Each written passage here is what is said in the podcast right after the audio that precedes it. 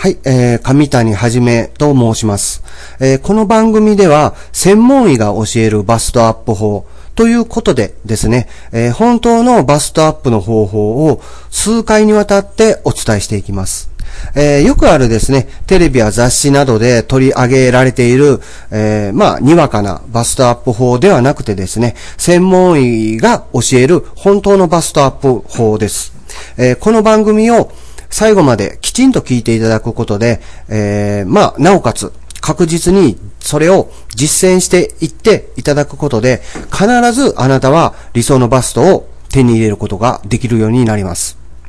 ただですね、あの、バストアップと言いましても、バストを大きくすることがバストアップ法ではないんですね。えー、例えば、バストが大きいだけで垂れていたり、左右の大きさが違っていたり、あと張りが全くないバストだったりした場合ですね、どんなに大きくても全く意味がないんですよ。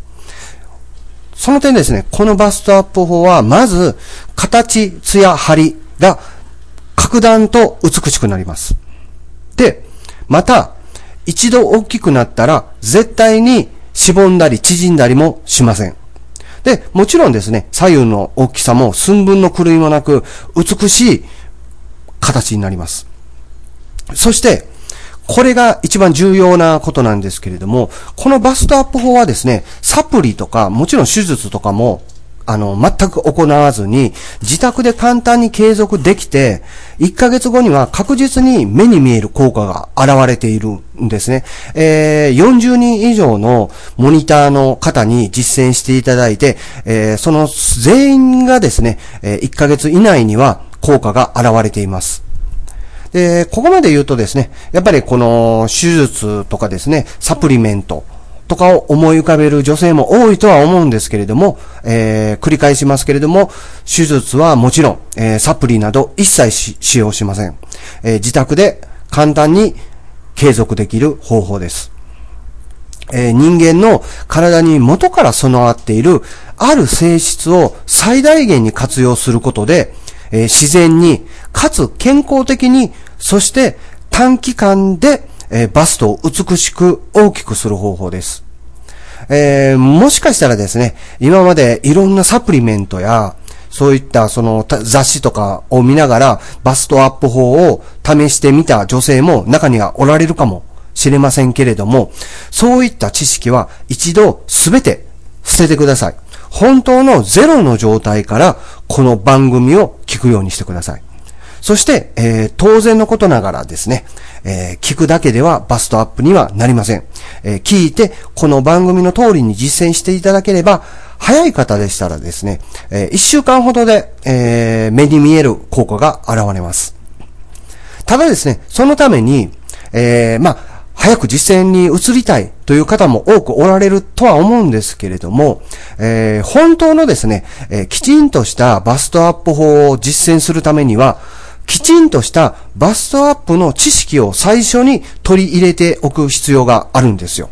一番やってはいけないことが、間違った知識を信じて、それを継続してしまうこと。た、えー、またですね、えー、正しいことを言っていても、それを勘違いして受け取ってしまって、勘違いした方法を継続してしまうことなんですね。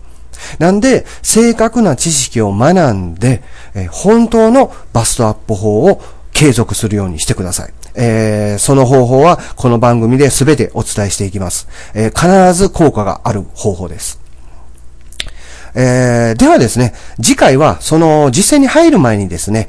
必要な予備知識として、えー、バストアップサプリの危険性についてお伝えしていきます。えー、この番組では、えー、手術はもちろん、サプリメントの類も一切お勧めしておりません。えー、テレビや雑誌で取り上げられているサプリには、本当に恐ろしいリスクが隠されてるんですね。それをですね、次回はお伝えしていきます。えー、まず実践に移る前に、そういった間違った知識というのを、えー、きちんとですね、把握することで、正しい方法が、えー、歩めるようになるということですね。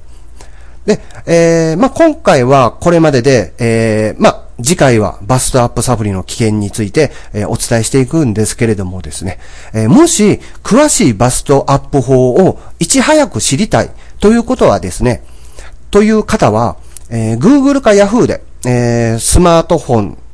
iPhone、えー、パソコンでも構いません。えー、Google か Yahoo で、上谷はじめの恋愛相談、えー、上谷はじめは、えー、ひらがなで、えー、上谷はじめの恋愛相談で検索してみてください。えー、そこでですね、無料でブログを、ブログを公開しておりまして、えー、そのブログの中でですね、専門医が教える本当のバストアップ術、からですね、すべてを学ぶことができますんで、もしですね、詳しく、えー、いち早く知りたいということ方は、えー、そのブログにアクセスして、えー、専門医が教える本当のバストアップ術からすべてを学ぶようにしてくださ。い。では今回は以上で終わります。えー、ではですね、次回またお会いしましょう。上谷はじめでした。